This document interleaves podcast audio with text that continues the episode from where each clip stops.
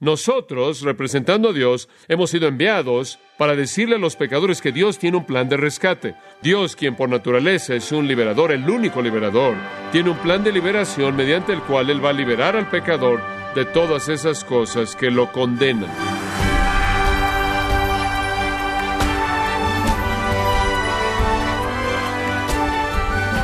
¿Qué es la salvación? Esa es una pregunta sencilla pero desafortunadamente en la mayoría de los casos una parte fundamental de la respuesta correcta no se menciona. Incluso en iglesias que creen en la Biblia. Estoy hablando de la idea de que la salvación es una operación de rescate. La pregunta es, ¿de qué somos liberados cuando somos salvos? ¿Y están haciendo las iglesias un buen trabajo en comunicar esta verdad? En nuestra edición de hoy, el pastor John MacArthur comenzará un estudio que le ayudará a entender mejor todo lo que Dios hace cuando salva a alguien. El título del mismo es Liberado por Dios. Este estudio responderá a dos de las preguntas más importantes que debemos considerar. ¿Qué significa ser cristiano y cómo cambia la vida cuando usted se convierte en uno? Una de las grandes palabras en la Biblia es la palabra liberación. No obstante, no es usada comúnmente en el vocabulario cristiano. No recuerdo en mi vida jamás haber escuchado un sermón acerca de la liberación. No recuerdo en ninguna parte del mundo en donde he hablado con cristianos que hablan mi idioma que han usado la palabra liberación, a menos de que haya sido usada en algún contexto relacionado con los demonios o el exorcismo. La palabra liberación no es parte del vocabulario cristiano, pero realmente debería serlo. El hecho de que no lo es es un fracaso serio por parte nuestra, porque la palabra nos abre una categoría de verdad que de manera incisiva aclara el propósito redentor de Dios. De hecho, la liberación quizás sea la mejor palabra, quizás puede ser la más amplia y puede ser la que mejor aclara y explica la obra poderosa de gracia de Dios en nuestras vidas, a pesar de su uso tan poco frecuente, tan raro. He investigado en algunos libros de teología, buscando inclusive en el índice de temas en la parte de atrás del libro para encontrar alguna explicación de la liberación y rara vez lo he encontrado. Es una gran palabra bíblicamente y es una gran palabra en el idioma inglés y español. Todos entendemos la palabra en inglés liberación y español también. De hecho, esa palabra tiene en sí cierto tono de aventura, ¿no es cierto? Hay cierto drama en la palabra liberación. Inclusive en inglés y en español pensamos de liberación y si a usted se le pidiera que diera un sinónimo, la palabra que inmediatamente probablemente vendría a su mente sería rescatar. Cuando pensamos de liberar a alguien, pensamos en alguien que es rescatado de una situación de peligro serio. Y eso es lo que la palabra de hecho significa. Connota a alguien que está en un dilema imposible del cual no tiene a nivel personal el poder del cual salirse. De alguna manera es rescatado por algún poder mayor o más grande. La palabra liberación es un término mucho más común en el concepto de liberación y es entendido de una manera más fácil en inglés y español que lo que es el término salvación. De hecho, rara vez usamos la palabra salvo, parece a menos de que estemos hablando de algo que es salvado, sacado de algo, y en algunos idiomas, hablando de guardar algo, apartar algo, para uso futuro. No usamos la palabra salvo en la mayoría de los casos. Para hablar de ser rescatado del peligro, tendemos a usar la palabra rescate o liberación. Entonces estamos hablando de Dios como el que rescata, Dios como un liberador, Dios trayendo un plan de liberación, y esa es la razón por la que el Salmo 68, versículo 20, dice, Dios es para nosotros un Dios de liberaciones, plural. Hay muchas facetas de Dios como nuestro liberador. Salmo 40, en el versículo 17, tú eres mi ayuda y mi liberador, oh mi Dios. Lo mismo es citado en el Salmo 70, versículo 5. En las conocidas palabras del Salmo 144, versículos 1 y 2, bendito sea Jehová mi roca, mi fortaleza y mi liberador. Ahora, cuando usted en la Biblia, usted está leyendo en su propia Biblia y se encuentra con la palabra salvo, salvado, salvar, salvación o salvador, usted puede sustituir alguna forma de la palabra liberar porque eso es exactamente lo que se quiere decir. Ahora esto nos va a ayudar a enfatizar lo que la salvación realmente es. Es liberación.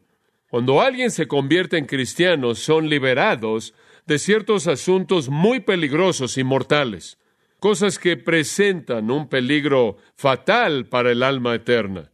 La verdadera salvación entonces, la obra de Dios, es liberación, es el rescate dramático del pecador de los elementos de la vida que amenazan con destruirlo y condenarlo. Entonces, en la obra del evangelismo tenemos un trabajo de rescate. Nosotros, representando a Dios, hemos sido enviados para decirle a los pecadores que Dios tiene un plan de rescate. Dios, quien por naturaleza es un liberador, el único liberador, tiene un plan de liberación mediante el cual Él va a liberar al pecador de todas esas cosas que lo condenan.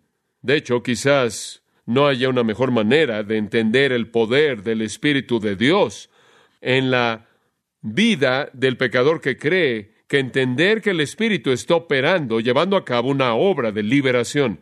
Cuando hablamos de la conversión, cuando hablamos de regeneración, cuando hablamos del nuevo nacimiento, nacer de nuevo, nueva vida, transformación, cuando hablamos de estos asuntos de gracia, realmente estamos hablando de ser liberado de ciertas cosas.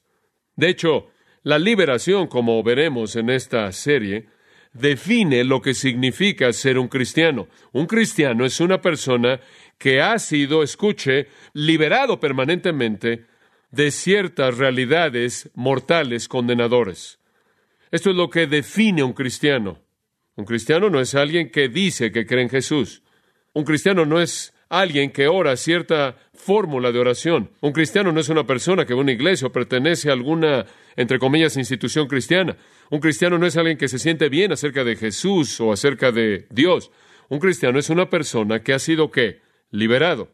Esto es algo absolutamente crítico de entender porque hay tanta confusión acerca de quién es un cristiano. La respuesta es, los cristianos son personas que han sido libradas o liberadas. Ahora, no estamos hablando aquí acerca de la justificación, lo cual es algo forénsico, la cual, lo cual es una declaración por parte de Dios, lo cual obviamente es un esencial. Es una obra por parte de Dios mediante la cual Él acredita justicia a nuestra cuenta y coloca nuestro pecado en la cuenta de Cristo. Eso es forénsico, eso es judicial, ese es un acto judicial de Dios. No estamos hablando de eso porque eso no es manifiesto, eso no es visible. No podemos conocer a un cristiano mediante una declaración forénsica por parte de Dios. La única manera en la que podemos conocer a un cristiano es mediante una vida transformada y entonces, para que nosotros identifiquemos a un creyente, tenemos que ver y ver si esa persona ha sido librada. Esto es crítico. Porque como Jesús dijo en Mateo 7, muchos le van a decir a Él en el día del juicio, Señor, Señor, tú sabes que hicimos esto en tu nombre y esto, eh, aquello en tu nombre, profetizamos en tu nombre, echamos fuera demonios en tu nombre, y Él les va a decir, apartados de mí, hacedores de maldad, nunca os conocí. Entonces hay personas que están muy engañadas acerca de su condición espiritual. Creen que pertenecen al Señor, pero no es así. Pueden creer en Jesús, pueden creer en ciertas cosas acerca de Él, pueden funcionar en alguna manera en su nombre, pero la realidad es que nunca han sido liberadas. Esa es la razón por la que 2 Corintios 13:5 dice, examinaos a vosotros mismos si estáis en la fe. Asegúrese de que es un verdadero cristiano. Bueno, ¿qué es lo que busca? Usted no puede buscar una declaración forénsica por parte de Dios. Usted no puede buscar algo que Dios hace en sus propios consejos. Usted tiene que ver su vida para evaluar si usted es o no cristiano y no puede mirar hacia atrás en algún punto en el tiempo cuando hizo una oración o caminó por un pasillo, levantó su mano, respondió alguna invitación o sintió algún tipo de impulso, sintió alguna emoción, usted tiene que ver y hacer la pregunta, ¿he sido qué? ¿Liberado? Porque Dios es un liberador, quien desarrolló un plan de liberación mediante el cual Él libera a pecadores de todo aquello que los condena. Esa es la razón por la que Romanos 11:26, gran declaración, dice, el liberador vendrá y Él quitará la impiedad. Ahora, eso es liberación. El liberador vendrá de Sión y Él quitará la impiedad. Y más adelante, en ese mismo versículo, dice, y este es mi pacto con ellos cuando yo quite sus pecados. Va a haber una liberación aquí y va a ser una liberación que convierte a alguien de la impiedad a la piedad y del pecado a la justicia. Esta es una verdadera liberación. Ahora, permítame colocar esto en un contexto actual. Creo que ustedes me conocen lo suficientemente bien como para saber que mi pasión consiste en enseñar la Biblia, pero al mismo tiempo que tengo una pasión por enseñar la Biblia, tengo una pasión por la iglesia. Y el panorama de la iglesia es, que la iglesia está en problemas serios. No estoy hablando de nuestra iglesia local, estoy hablando, entre comillas, de la iglesia evangélica. Es una mancha grave, grave, la que afecta a la iglesia en nuestro día. Y es una tristeza tremenda para mí. Tengo la certeza de que estoy triste en mi propio corazón porque entiendo lo suficiente acerca de la Biblia como para saber lo que el Señor quiere que la iglesia sea y no es así. Siempre se me hace la pregunta, permítame ver si puedo entrar a este contexto. Siempre mientras viajo se me hacen preguntas. Ustedes me hacen muchas preguntas y cuando voy a otros lugares, la gente me hace preguntas todo el tiempo, preguntas acerca de la Biblia y asuntos que tienen que ver con las escrituras. Y siempre se me hace esta pregunta. ¿Cuál cree usted que es el problema más importante que enfrenta la iglesia? Siempre se me echa esa pregunta y siempre respondo bíblicamente de la misma manera. El principal problema que enfrenta la iglesia es la falta de discernimiento. Ese es el principal problema que enfrenta la iglesia. La iglesia no distingue entre la verdad y la mentira y lo que es falso. Tiene un sistema de defensa defectuoso. Tiene un caso de sida espiritual. No tiene la capacidad de pelear contra el error porque no conoce la verdad. No tiene suficientes anticuerpos de verdad como para pelear contra el error. La iglesia es ignorante es terriblemente ignorante como consecuencia, fácilmente cae presa del error. Este es un problema serio, muy serio. Teología débil, conocimiento superficial de las escrituras, todo tipo de personas no llamadas, descalificadas, ocupando púlpitos que no fueron enviados por Dios, como los falsos profetas de los que habla Jeremías, que no tienen la palabra de Dios y no la entienden y están inventando todo tipo de cosas que la iglesia está aceptando un conocimiento superficial de las escrituras, una teología débil, todo tipo de error inundando a la iglesia, afecta el discernimiento, adormece el discernimiento. Y lo que lo hace peor es que hay un movimiento que dice que la tolerancia de todos es la expresión más pura del amor cristiano, ¿no es cierto? Y si usted llama a estas personas a que rindan cuenta, cuestiona lo que están diciendo y dice que no es verdad, es error, usted no es amoroso, es divisivo y usted está dándole un golpe contra la unidad de la iglesia y entonces tiene al error inundando la iglesia y la iglesia, mediante su ignorancia teológica y bíblica, se ve incapacitada como para pelear en contra del error y la tolerancia siendo elevada como una virtud suprema, lo cual la ayuda y multiplica el problema. Esto va en contradicción al mandato de 1 Tesalonicenses 5:21. Examinadlo todo, retened lo bueno, absteneos de toda especie de mal. La iglesia se ha metido en una posición en la que no puede distinguir entre la palabra de Dios y las mentiras de Satanás. Eso es triste. Eso es triste. Ahora permítame entrar en mayor profundidad en este asunto. De todos los asuntos de discernimiento, y hay muchos, hay mucha confusión en la iglesia, hay mucho error en la iglesia acerca de muchas cosas. Hay todo tipo de perspectivas acerca de la obra del Espíritu Santo, la persona del Espíritu Santo, todo tipo de perspectivas acerca de varios pasajes en las Escrituras, paradigmas para la santificación, formas de bautismo, dones espirituales, perspectivas acerca de la salvación, acerca de los propósitos y la obra de Dios, acerca de la soberanía de Dios, acerca de la voluntad humana, todo tipo de perspectivas acerca de todo tipo de cosas. Y la iglesia no solo carece de discernimiento, sino que carece de la voluntad para ser una iglesia que discierne. Pero de todos los asuntos que son importantes, hay uno que está en la parte de arriba de la lista. Si vamos a discernir algo, hay algo que debemos discernir y es esto. ¿Quién es cristiano? ¿Quién es un cristiano?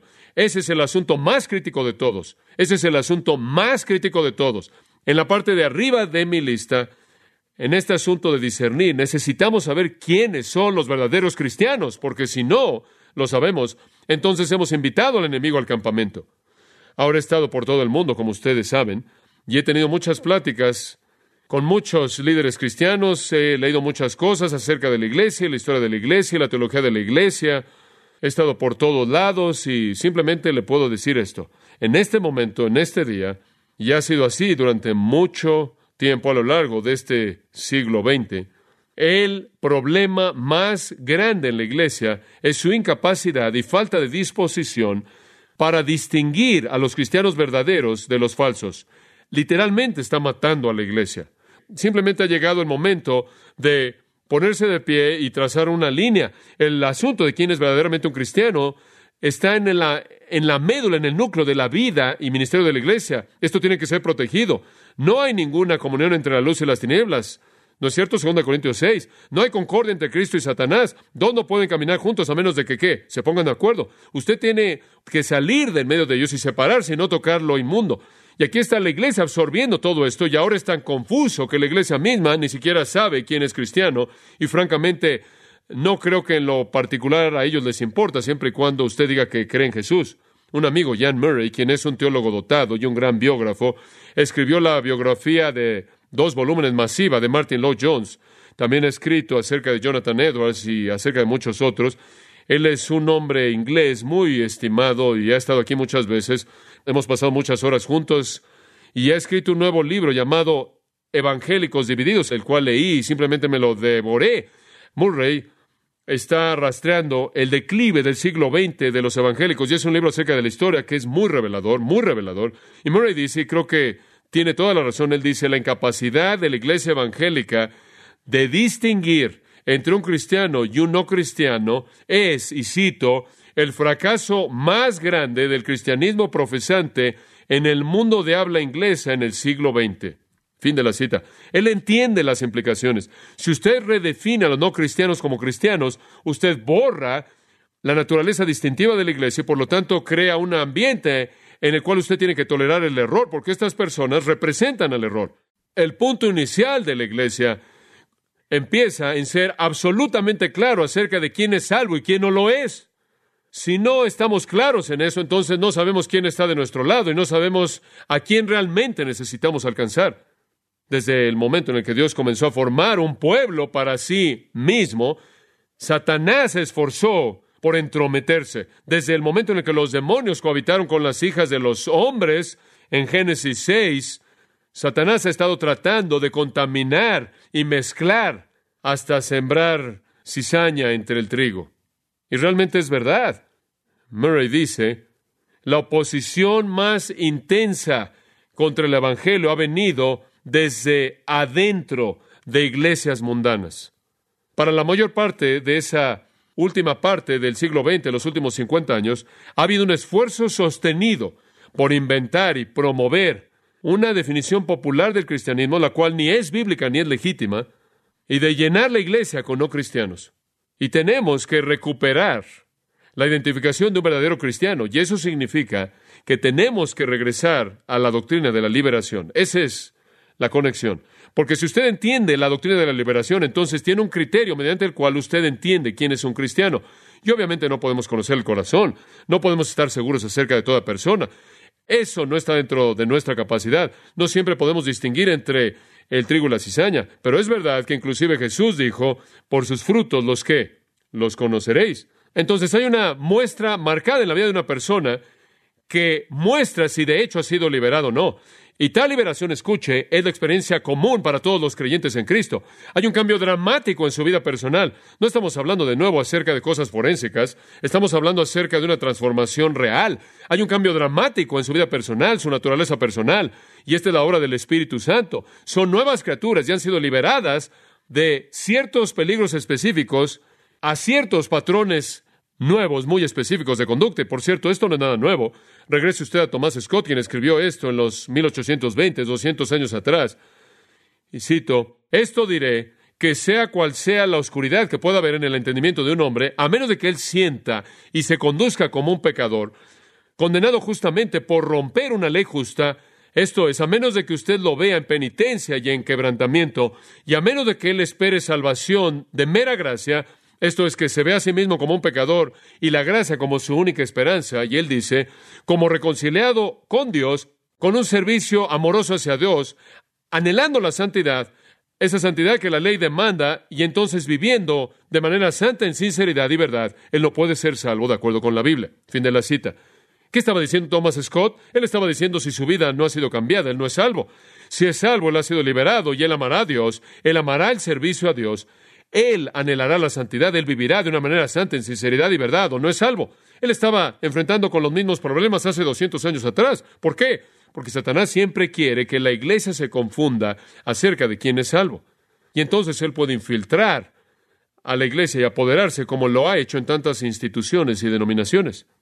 Ian Murray de nuevo escribe, cuando las iglesias se han recuperado de la apostasía históricamente, así como en la época de la Reforma y en el avivamiento evangélico del siglo XVIII, eso es desde Wesley hasta Jonathan Edwards, cuando las iglesias se han recuperado, siempre ha sido, me encanta esto, mediante un regreso a una predicación y práctica discriminadoras. Lo que quiere decir él es lo siguiente, cuando ha habido una recuperación de un tiempo de apostasía, ha sido cuando la predicación se ha vuelto discriminadora.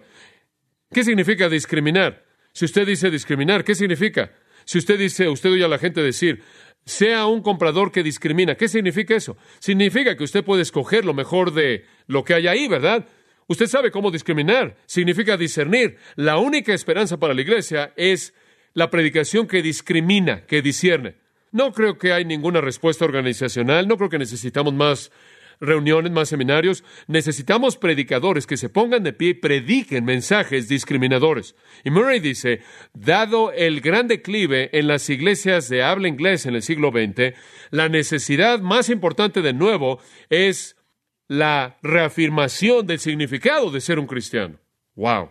La esperanza más importante para la iglesia es la predicación discriminadora, primordialmente dirigida al asunto de quién es un cristiano. Y algunas veces me pregunto si aquellos que no pueden discernir a la verdadera iglesia no la pueden discernir porque no son parte de la misma. Conozco a gente que no es parte de la misma y no puede discernirla porque el hombre natural no percibe las cosas de Dios. No espero que los no cristianos tengan discernimiento, pero espero que los cristianos puedan discernir quién es la verdadera iglesia. Sin embargo, usted tiene gente que ha llegado a posiciones de prominencia en el mundo evangélico, que ha definido el mundo evangélico a gran escala, que carece de ese discernimiento. Y lo que necesitamos es exactamente lo que Murray dice.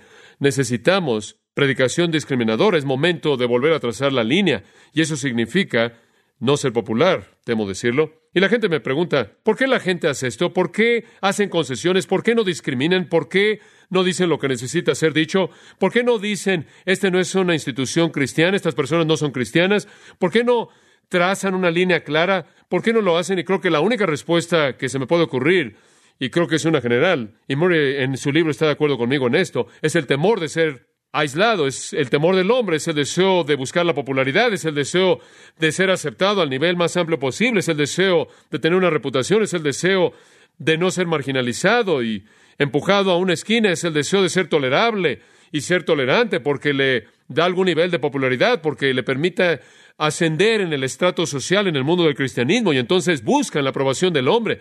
Y es sorprendente cómo pueden buscar la aprobación del hombre a expensas de la aprobación del Señor de la iglesia. De hecho, si usted trata de ser el predicador discriminador, si usted trata de traer la verdad a la situación, ah, usted es un problema.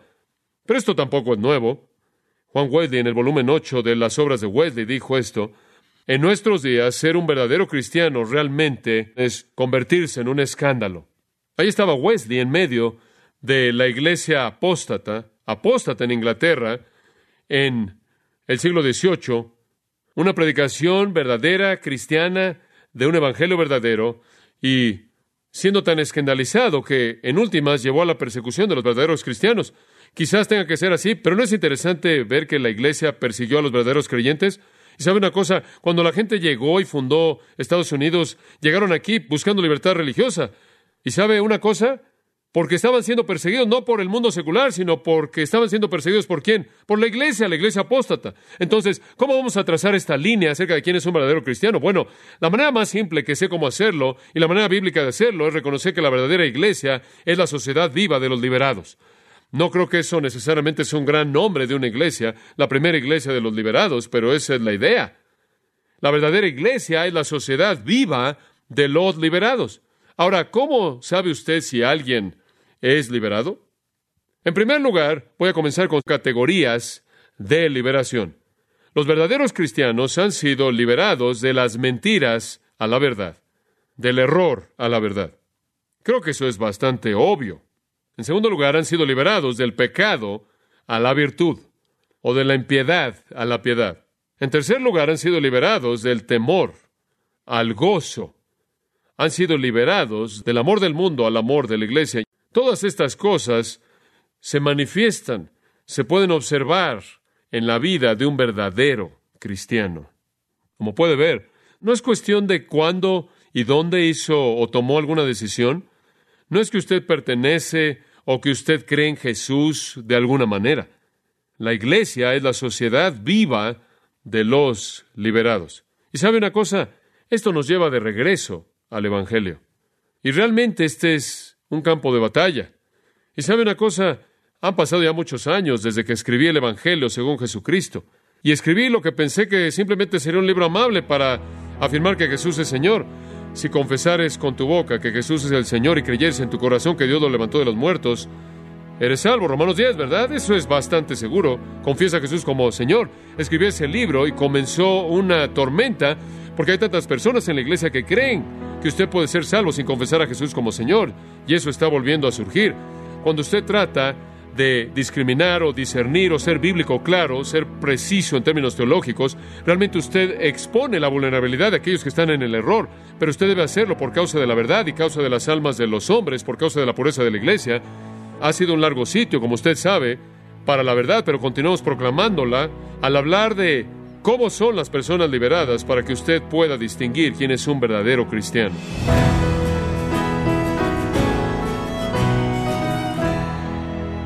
Ha sido John MacArthur aquí en Gracia a vosotros, la lección titulada Liberación, la doctrina descuidada. Ha sido la primera de su estudio titulado Liberado por Dios. Estimado oyente, tenemos disponible el nuevo libro titulado El Jesús que no puede ignorar, escrito por John MacArthur. Es un libro que lo expone a una perspectiva de 360 grados del Maestro puede adquirir el Jesús que no puede ignorar en gracia.org o en su librería cristiana más cercana. Recuerde que puede descargar todos los mensajes de esta serie a través de nuestra página en gracia.org, donde también encontrará otros recursos que le ayudarán a su crecimiento espiritual. Si tiene alguna pregunta o desea conocer más de nuestro ministerio, como son todos los libros del pastor John MacArthur en español, o los sermones en CD que también usted puede adquirir, escríbanos y por favor mencione la estación de radio por medio de la cual usted nos escucha en gracia a vosotros. Es importante conocer no solo el país y ciudad de donde usted nos escucha, sino también la radio. Para quienes contactan nuestro ministerio por primera vez, pueden solicitar una copia del mensaje de promoción sin costo alguno, un mensaje por oyente únicamente.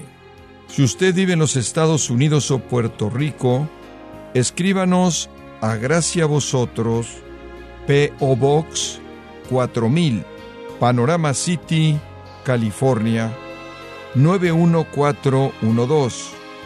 O puede escribirnos a través del siguiente correo electrónico radio arroba Queremos agradecerle su tiempo y sintonía en nombre de John MacArthur y del personal de este organismo e invitarle para que nos acompañe en la próxima edición y así juntos continuar desatando la verdad de Dios un versículo a la vez en gracia a vosotros.